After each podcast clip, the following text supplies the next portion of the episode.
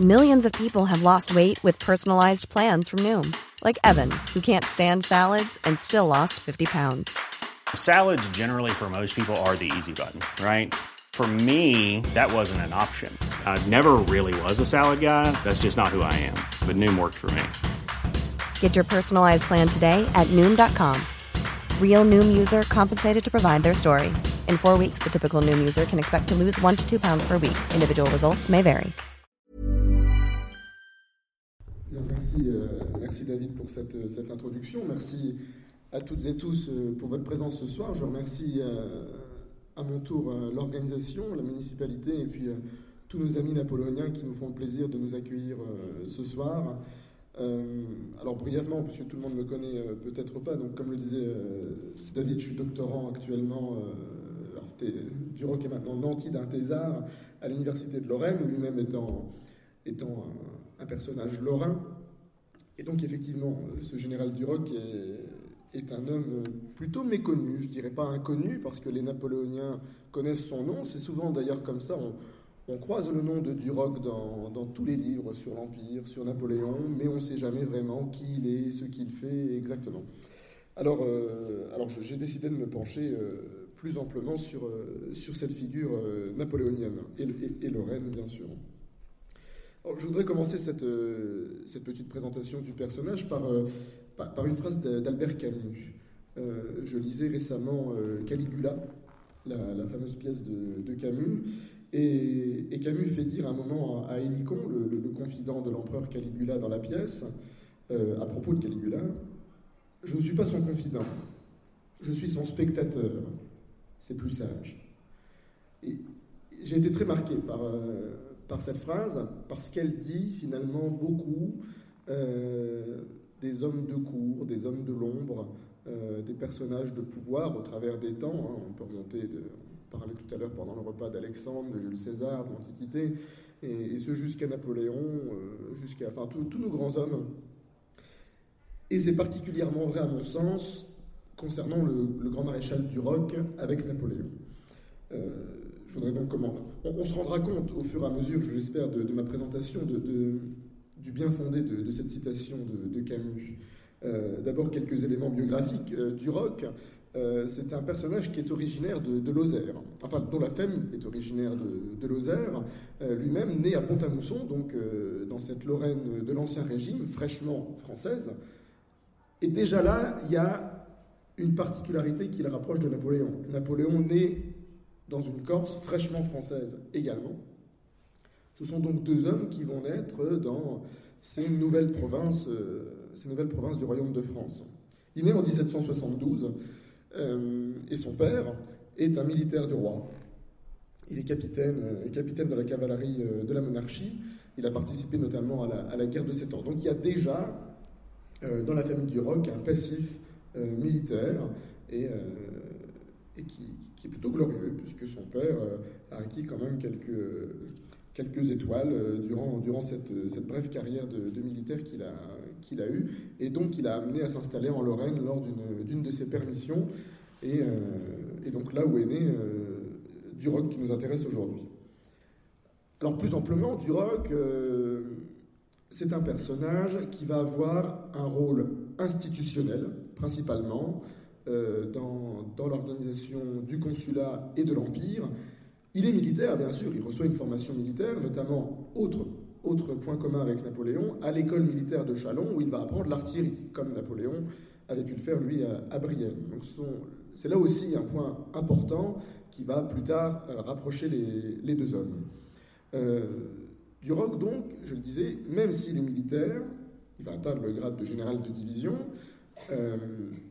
il n'aura jamais un commandement euh, au, sens, euh, au sens militaire du terme, comme on l'entend pour le maréchal Lannes dont on nous a parlé hier, le maréchal Ney, le maréchal Murat, enfin tous ces grands noms, ces grands sabreurs de l'épopée impériale n'ont absolument rien en commun, ni dans le caractère, ni dans l'action, ni dans le rôle, avec le général Duroc. Et pourtant, mais, c'est aussi là une des raisons pour laquelle les historiens, l'historiographie s'est peu intéressée à Duroc. C'est parce que euh, l'histoire militaire faisant foi, lorsqu'on on s'intéresse à Napoléon, on s'est peu intéressé aux personnages institutionnels. Et pourtant, donc, je le disais, Duroc a un rôle, a un rôle de poids. il fait la rencontre de Napoléon très tôt, en 1793, au, au siège de Toulon. Là aussi, c'est un marqueur important. On sait que tous les officiers que Napoléon, que Bonaparte rencontre à Toulon seront, formeront ce carré des fidèles euh, tout au long de l'épopée. Euh, on compte Junot, euh, on compte Marmont, voilà sont les, premiers, les premiers fidèles, encore que Marmont c'est discutable à la chute de l'Empire, mais enfin en tout cas, ce sont ces hommes qui vont l'accompagner dans l'ascension. Ils sont là quand Bonaparte n'est encore personne. Ce qui fait qu'il y a vraiment l'instauration d'une fidélité, d'une confiance entre Bonaparte et euh, ses officiers. Et donc du roquet de cela. Euh, il perd un peu de vue euh, Bonaparte par la suite, mais il reste très ami avec Marmont, avec lequel il a partagé les rangs de, l'école d'artillerie à Chalon. Promotion d'ailleurs formidable, on pourrait faire tout un colloque sur, cette promotion de, de 1793, puisque sortiront en tête de cette promotion le général Drouot, Lorrain également, faut-il le rappeler, le général Foy, enfin le futur général Foy, le futur maréchal Marmont et donc le futur général Duroc. Donc promotion, euh, s'il en est brillante. Et donc Duroc retrouve Bonaparte en 1795, au moment où Bonaparte, depuis Nice, euh, prépare la campagne d'Italie, et ce qui va l'amener finalement à devenir euh, le héros de la Révolution, le héros français romantique par excellence que, qu'on connaîtra par la suite. Et donc il s'attache, par l'intermédiaire de, Marmont, donc, euh, les services de ce jeune capitaine qui est Duroc, euh, et il en fait un de, un de ses aides de camp. Là aussi, on constate que Duroc fait forcément partie des fidèles parce qu'il intègre ce cercle des aides de camp. Et les aides de camp de Bonaparte, Junot, le jeune, euh, enfin le jeune si m'abuse, enfin tout cet aéropage euh, qui va graviter euh, en tant qu'aide de camp autour de Napoléon font partie de ces héros de l'épopée euh, un petit peu méconnus mais qui ont une importance, une importance capitale. Alors on parle durant ces journées napoléoniennes de certaines des aigles de l'Empire. Duroc, incontestablement, est un de ces aigles de l'Empire. D'abord parce qu'il est grand aigle de la Légion d'honneur, comme, comme de nombreux officiers supérieurs, mais aussi parce que, je le disais en, introduction, il va avoir ce rôle de poids méconnu alors, quel fut ce, rôle de poids euh, Duroc, à l'avènement de l'Empire, en 1804, est nommé grand maréchal du palais. C'est une fonction qu'on connaît très mal, qu'on connaît plutôt très bien chez les historiens, mais qui, dans le grand public, est très mal connue. En fait, c'est une fonction qui est héritée directement de l'Ancien Régime, et là on pourrait aborder une réflexion sur euh, le mariage des institutions républicaines et d'Ancien Régime dans l'esprit de Napoléon. Et Duroc va incarner cette continuité institutionnelle avec l'Ancien Régime en devenant le grand maître de la, ce qu'on appelle la maison de l'empereur, cette maison institutionnelle qui dirige chaque jour l'organisation de la cour, le quotidien de Napoléon, la sécurité personnelle de Napoléon, ce qui n'est pas rien. Euh, et donc Duroc est donc propulsé grand maréchal. Sous le consulat, il était déjà gouverneur des Tuileries, fonction euh, tout à fait euh, en droite ligne avec cette fonction de, de grand maréchal la sécurité des bâtiments, l'organisation, euh, les déplacements, euh, l'encadrement des villes. Et ce qu'on connaît moins, et c'est là ce qui m'intéresse moi en tout cas dans mes travaux de, thèse, c'est la politique culturelle qui va être confiée officieusement au grand maréchal du Roc. Il n'y a pas sous l'Empire, sous le consulat et l'Empire, il n'y a pas André Malraux, il n'y a pas Jacques Lang, ces grands ministres de la culture euh, dont on a retenu les noms. D'ailleurs, c'est les seuls dont on a retenu les noms. Il euh, n'y a pas d'André Malraux, donc il n'y a pas de ministre des Affaires culturelles. Napoléon, qui est un homme de culture, qui lit énormément, qui s'intéresse aux arts, qui s'intéresse à l'Antiquité, qui s'intéresse à la représentation du pouvoir. Et ce qui va faire de la représentation du pouvoir dit beaucoup de sa personnalité et de la, façon dont il entend euh, asseoir euh, la légitimité de, de l'Empire. Eh bien, Napoléon, et c'est là un signe de la confiance suprême que Napoléon porte au général Duroc, Napoléon lui confie officieusement euh, la politique culturelle de l'Empire. C'est-à-dire, et je ne crois pas trop m'égarer en disant cela, c'est-à-dire que Duroc euh, va être amené à jeter un œil sur la réorganisation de Paris, sur l'organisation du Louvre et des grands musées euh, qu'entend instauré Napoléon, notamment le Louvre évidemment. Duroc va être en charge aussi de surveiller le bon fonctionnement des manufactures. Il accompagne Napoléon lors de la visite des manufactures en Normandie, puis à Lyon, lorsque Napoléon relance les, productions de, de soirée il entretient une correspondance euh, accrue avec euh, les artistes euh, de l'Empire, les artistes qui sont commanditaires, qui, sont, qui, deviennent, sous la coupe du commanditaire qui est Napoléon, les metteurs en scène du régime. il entretient notamment une correspondance avec Vivant Denon, le directeur du Louvre, une correspondance qui est soutenue et dans laquelle on voit bien tout l'intérêt de Napoléon pour cette institution qu'est le Louvre et donc pour la politique culturelle. Et puis, il y a une chose euh, qui est moins étonnante de la part de Napoléon, c'est la surveillance, c'est l'encadrement des artistes. Et Duroc est en charge de l'encadrement des artistes. Il écrit parfois des lettres virulentes à certains artistes, euh, pardonnez-moi l'expression, mais il les engueule sèchement euh, dans ses lettres. Il, brouille Isabée pratiquement avec, euh, avec la cour impériale, parce que Isabée euh, qui est lorrain, lui aussi, décidément, il y a, il y a quand même un, aéropage lorrain qui est très important euh, sous l'Empire. Euh, Isabée, donc, qui est, qui est, le metteur en scène du sacre, qui est ce peintre merveilleux qui a, qui a, réalisé tant de miniatures, hein, un petit peu avant-gardiste dans le domaine au XIXe siècle. Isabée profite de sa position au sein de la cour, tout le monde lui passe des commandes.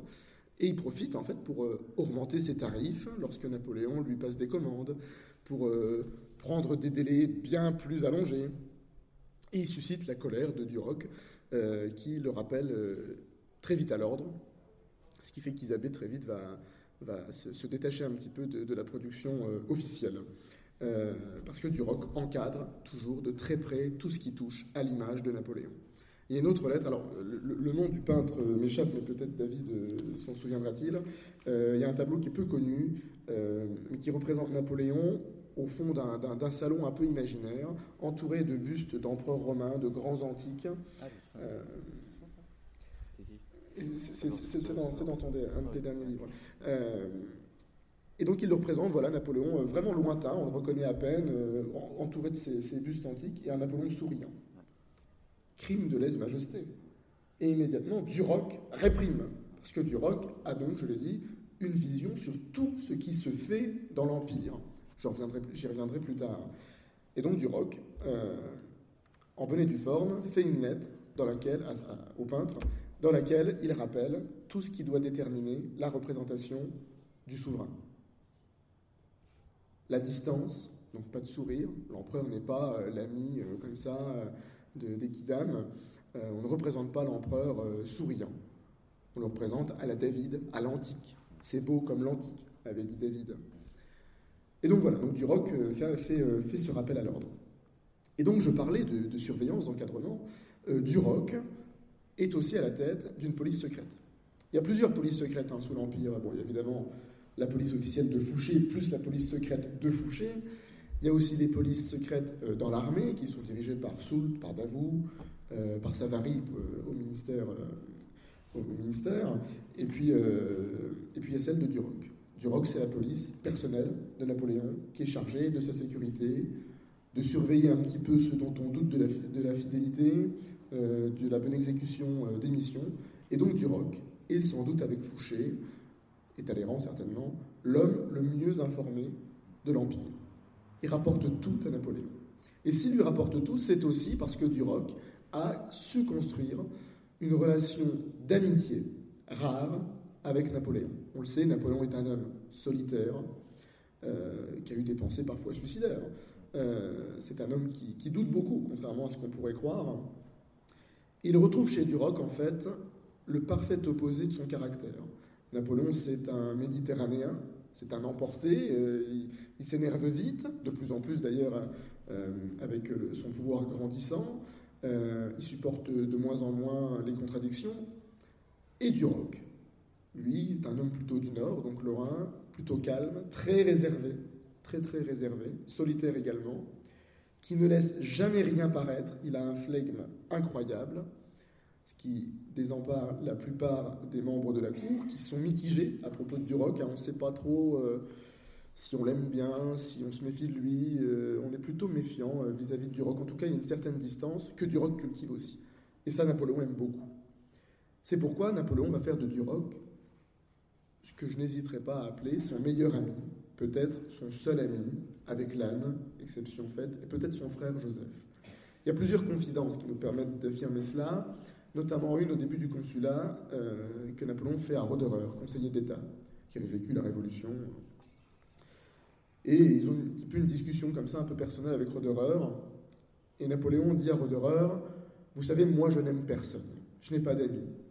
Oh, si peut-être, peut-être mon frère Joseph, mais c'est mon frère, c'est normal. Puis réfléchit, il marque une pause. Ah si, Duroc. Lui, je l'aime. Alors Roderer lui demande une explication. Et Napoléon ajoute J'aime Duroc parce que Duroc ne pleure jamais. Je trouve que ça dit quand même beaucoup de la personnalité à la fois de Napoléon et de Duroc, et de la façon dont Napoléon savait parfaitement bien s'entourer euh, à la cour, à l'armée et dans le cercle privé, puisque Duroc est un des rares à, intégrer ce cercle privé. Il est celui qui recueille les confidences de Napoléon. Il est détenteur de la totalité des secrets de Napoléon. Et le grand drame pour un historien comme moi, comme nous, c'est que Duroc n'a jamais laissé aucun écrit. Justement parce qu'il est secret, parce qu'il est distant, parce qu'il est solitaire et parce qu'il est le garant euh, des secrets de l'Empire. Je repense à la phrase de Camus que j'ai citée en introduction, je ne suis pas son confident, je suis son spectateur. Finalement, c'est vrai, Duroc est bien sûr le confident de Napoléon. Mais il n'y a pas de relation d'échange. Je doute que Duroc, lui, se confie à l'empereur. Duroc ne considère peut-être pas Napoléon comme un ami. Il respecte éminemment la fonction impériale. Et il le fait respecter partout. Ils sont rares ceux qui n'ont pas été réprimandés par Duroc. À l'inverse, euh, est-ce qu'il y a une relation d'amitié de la part de Napoléon? C'est compliqué aussi. Hein. Napoléon disait l'homme n'a pas d'amis, euh, c'est son bonheur qui en a. Bon. Mais en tout cas, il y a cette relation de confiance mutuelle exceptionnelle. Donc je le disais, les caractères, les amitiés de Duroc. Et Duroc lui-même à la cour est plutôt isolé. C'est pas un homme qui a des amis. Euh, hormis Junot, mais Junot est quelqu'un de très sanguin également, de fluctuant, qui, a du mal à, contenir contenir certaines amitiés, il y a Colincourt quand même. Colincourt, c'est le meilleur ami de Duroc. Là, on peut vraiment parler d'une amitié de 10 ans. Les deux hommes travaillent ensemble, jour et nuit, quotidiennement, jusqu'à la chute de l'Empire. Et Duroc, à plusieurs reprises, va sauver la mise à Colincourt, hein, qui se fourvoie dans les pattes de Talleyrand sans voir un petit peu euh, les arrière-pensées du ministre. Et, Duroc, pardon, euh, à plusieurs reprises, alerte, alerte Colincourt euh, à ce propos. Et puis quand même quelques mots sur l'emploi militaire de Duroc, hein, parce qu'il est quand même général de division, et à la cour, ça a aussi participé à sa mise à l'écart. Grand maréchal, ce n'est pas un titre militaire, ce n'est pas un grade, c'est une fonction civile. Il est donc le chef de la maison civile de l'empereur, comme Berthier en tant que maréchal, et le chef de la maison militaire. Euh, ce qui fait donc, je disais, que Duroc a été un petit peu mis à l'écart. On le traitait de militaire de cour, euh, c'était pas un homme qui allait se frotter au champ de bataille. Et pourtant, et pourtant, en Italie, le jeune capitaine du Roc est partout présent. À Castiglione, il participe en, menant la charge de la cavalerie, alors qu'il est artilleur avec Murat, à la réussite de à l'obtention de la victoire. Il est à Lodi, il est à Arcole, il est à toutes ces grandes batailles de la campagne d'Italie. En Égypte, il est grièvement blessé au siège de Saint-Jean d'Acre, au moment où, le, siège tourne plutôt mal. Duroc entraîne une compagnie de grenadiers euh, à l'assaut de la citadelle. Euh, une bombe explose, on croit du roc perdu, euh, il en ressort dans la fumée, mais euh, avec la cuisse pratiquement détruite, et c'est l'arrêt avec lequel il va se lier d'amitié qui, lui sauve la vie. L'arrêt, un autre aigle de l'Empire, on pourrait le dire. On a parlé. On a parlé, ah bah parfait, j'étais pas là, pardon. et, et l'arrêt qui, des années après, va voir mourir du roc dans, pratiquement dans ses bras. Je vais y revenir. Il est à Marengo, et alors là, à Marengo, c'est là que son rôle militaire bascule. Il ne devient plus euh, un militaire d'active, il est un militaire qui partout euh, épaule Napoléon dans l'exécution des tâches, dans l'exécution des missions. à Marengo, il, se chevauche toute la journée aux côtés de Bonaparte pour transmettre les ordres. Et il fera ça euh, jusqu'à la fin, à la fin de sa carrière. À Austerlitz, tout de même, y a un petit coup d'éclat. il remplace Oudinot, puis ensuite il exerce un commandement commun avec Oudinot à la tête de la réserve d'infanterie, et ils vont avoir un petit coup d'éclat pour arrêter l'offensive autrichienne. Eisling également, au moment où les, les ponts s'embrasent, et que les Autrichiens lancent une offensive qui aurait pu être fatale à Napoléon, il n'y a plus personne, tous les officiers sont engagés sur le champ de bataille. Napoléon se retourne vers Duroc et lui dit Duroc, vous êtes artilleur, allez-y. Et Duroc, euh, très vite, juge la situation et avec la réserve d'artillerie, stoppe euh, l'offensive autrichienne. Et puis c'est 1813, la campagne de 1813. Alors Duroc est encore présent en 1812, hein, c'est lui qui, sécurise le Kremlin, il est le seul, il est le seul, hormis Napoléon, à pouvoir mobiliser la garde impériale euh, sans l'ordre de l'empereur. Là aussi, relation de confiance. Garde impériale, espoir suprême, suprême pensée, disait Victor Hugo. Donc à Moscou, c'est lui qui prend le commandement de la garde impériale pour sécuriser euh, Napoléon et le, Kremlin. Et puis, en 1813, après la retraite de Russie, Napoléon fait encore un signe de confiance. Euh, Duroc assure l'intérim euh, de Berthier, qui est malade. Il réorganise la grande armée en allant ponctionner des troupes dans les régiments d'Espagne et les régiments d'Allemagne qui, qui, sont restés, et il réorganise totalement la garde impériale. Et Napoléon lui propose alors de prendre la place de Berthier euh, définitivement et de le nommer major général. Et là, Duroc réfléchit, lui dit N'y songez pas, sire, ce pauvre Berthier en mourrait. Et c'est vrai que Berthier avait ce, caractère aussi un petit, peu, un petit peu fluctuant, mais vous pouvez le comprendre, il était quand même dépositaire de toutes les, toutes les colères de Napoléon. Et donc c'est cette dernière campagne qui s'amorce. Duroc est fatigué, comme d'autres. Hein, tous, les, tous les grands officiers commencent à être fatigués, mais Duroc, fidèlement, continue.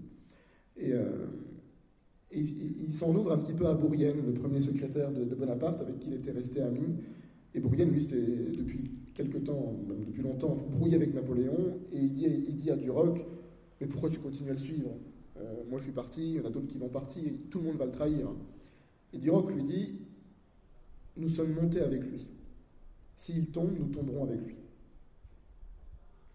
Et on ne retrouve pas ça l'année d'après, en 1814, chez la plupart des grands officiers qui vont, euh, qui vont tourner kazakh et euh, qui vont abandonner Napoléon dans, l'adversité. Alors Duroc, le cœur lourd tout de même, euh, part pour cette campagne d'Allemagne à la suite de Napoléon. Et le, le 22 mai 1813, il y, a eu la bataille de Potsdam, une grosse bataille que Napoléon a remportée. Et le lendemain, il y a quelques combats d'arrière-garde. Napoléon demande au maréchal Ney de mener une attaque contre les Russes. Et euh, bah, comme d'habitude, Napoléon est pressé, ça va pas assez vite. Et alors que Duroc est en train de, faire installer le camp du quartier impérial, du grand quartier général, Napoléon ordonne à Duroc de se mettre à cheval et il se lance à la, suite de Ney pour observer les mouvements de troupes. Duroc suit évidemment avec la, suite, Colincourt est là, Mortier, euh, Kirchhammer. Et donc il, s'avance sur un petit monticule pour observer euh, les mouvements du maréchal Ney. Et évidemment, l'état-major français est repéré par l'artillerie russe, on reconnaît très vite Napoléon, et les Russes tirent plusieurs salves en direction euh, de l'état-major français. Un boulet vient couper en deux l'arbre sous lequel se trouve Napoléon. Là encore une fois, Napoléon à la baraka la fameuse baraka dont il a toujours, euh, toujours eu affaire depuis, depuis l'Italie. Hein. Il frôle la, mort à plusieurs reprises. La bonne étoile, voilà. Napoléon ne bouge pas, le boulet continue sa course, vient ricocher contre un petit, euh, monticule de terre, les ricoche, et là, dans sa course, vient tuer net le général du génie Kirchner et broyer Duroc au bas-ventre. Le bas-ventre de Duroc est déchiré de part et d'autre.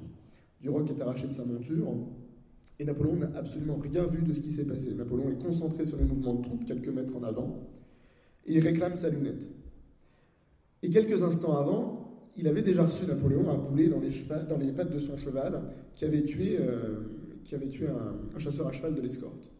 Et Napoléon avait trouvé encore le moyen de faire une plaisanterie et avait dit, les dernières paroles de Napoléon à Duroc, décidément Duroc, la fortune nous en veut aujourd'hui et Duroc n'avait pas vraiment eu le cœur à rire. Et donc là, Napoléon se retourne pour euh, demander sa lunette, et il trouve Colincourt qui approche, Colincourt grand écuyer, blême, meilleur ami de Duroc. Et Colincourt ne répond pas, et Napoléon s'agace, mais alors Colincourt, qu'est-ce que vous faites bon? Et Colincourt lui dit Sire, le grand maréchal est mort. Napoléon incrédule, mais enfin, je lui parlais tout à l'heure, vous savez ce que c'est hein? Cinq minutes avant de mourir. Cinq minutes avant de mourir, on, on se discutait. Et là, le, le, reste de la suite arrive, et il y a un page de Napoléon qui, qui, a tout vu de la scène, qui, ra, qui rapporte les faits à l'empereur. C'est la seule fois dans sa carrière que Napoléon décide d'interrompre une bataille en cours. Napoléon fait interrompre les mouvements de troupes, il fait marche arrière, il fait dresser le campement, et il s'enferme dans sa tente. On emporte le général Duroc à l'arrière, on fait appeler le, chirurgien à l'arrêt, il n'y a absolument plus rien à faire. Duroc va être conscient jusqu'au bout. Les rapports euh, des médecins sont, l'affirment. Il va avoir sa conscience jusqu'au bout. Il va avoir un sang-froid exemplaire. Et il attend l'arrêt, cet ami de 20 ans, et pour lui demander d'abréger ses souffrances avec de la morphine. Napoléon euh, accourt enfin. Et euh, je disais tout à l'heure à notre ami Pierre, il y a là des, des similitudes euh, assez frappantes avec la mort de l'âne en 1809. Les deux sont frappés au mois de mai. Bêtement, ils ne sont pas vraiment tués au combat, c'est un boulet perdu. Et les deux reçoivent une dernière visite de l'empereur, leur ami, parce qu'ils étaient les deux seuls amis de l'empereur. Alors le moniteur, bien sûr, a sans doute amplifié les choses, etc. Mais en tout cas, il y a eu un dialogue entre les deux hommes qui a été constaté par Colincourt, par Soult, par Favier, par Marmont, qui accourt également. Euh, et l'instant est grave. Napoléon euh, jure à Duroc qu'il va vivre, hein, comme il l'avait juré à l'âne. Et, Duroc finit par lui dire euh, J'ai une fille, votre majesté lui servira de père, et je ne regrette ma vie que pour l'utilité qu'elle aurait encore pu vous être. Et bon, il y a un instant de silence. Napoléon euh, serre les mains de Duroc contre son front et pleure. C'est rare les fois où Napoléon a pleuré. Et alors, il, y a, un instant de gravité, et, et, Duroc est le seul qui va rompre ce silence pesant avec cette phrase très sobre Allez-vous-en, sire, ce spectacle vous peine. Jusque dans la mort, il protège son souverain, son ami. Napoléon se relève difficilement, il s'appuie au bras de Soult et de Colincourt, et il a une dernière phrase pour Duroc Adieu donc, mon ami et quitte Duroc sur ces mots. Duroc expire quelques heures après, après 25 heures d'agonie.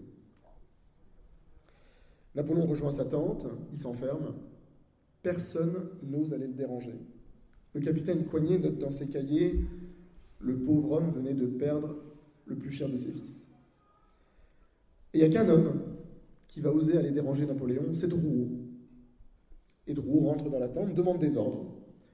Et Napoléon est prostré, le front dans les mains, et d'un geste de la main, il répond à Drouot à deux mains, tout. La bataille s'arrête. Il fait transporter le corps de Duroc aux Invalides. Et là aussi, alors que l'honneur suprême des Invalides avait été refusé à l'âne, pour qui Napoléon préférera le Panthéon, Duroc rejoint les Invalides, où peut-être Napoléon songe déjà à reposer après sa mort. Et aujourd'hui encore, par-delà la mort, c'est l'expression que j'aime employer, Duroc continue son service à l'empereur parce qu'il est impossible d'accéder à la crypte où repose Napoléon sans passer devant deux hommes qui reposent, le grand maréchal Duroc, tué en 1813, et son successeur, le grand maréchal Bertrand, qui l'a accompagné jusqu'au bout euh, à Sainte-Hélène. Alors, quelle postérité pour cet homme, euh, je conclurai parce que je crois que je suis un peu long, euh, quelle postérité pour, pour ce héros méconnu euh, Une postérité fluctuante, dont l'historiographie n'a pratiquement pas voulu.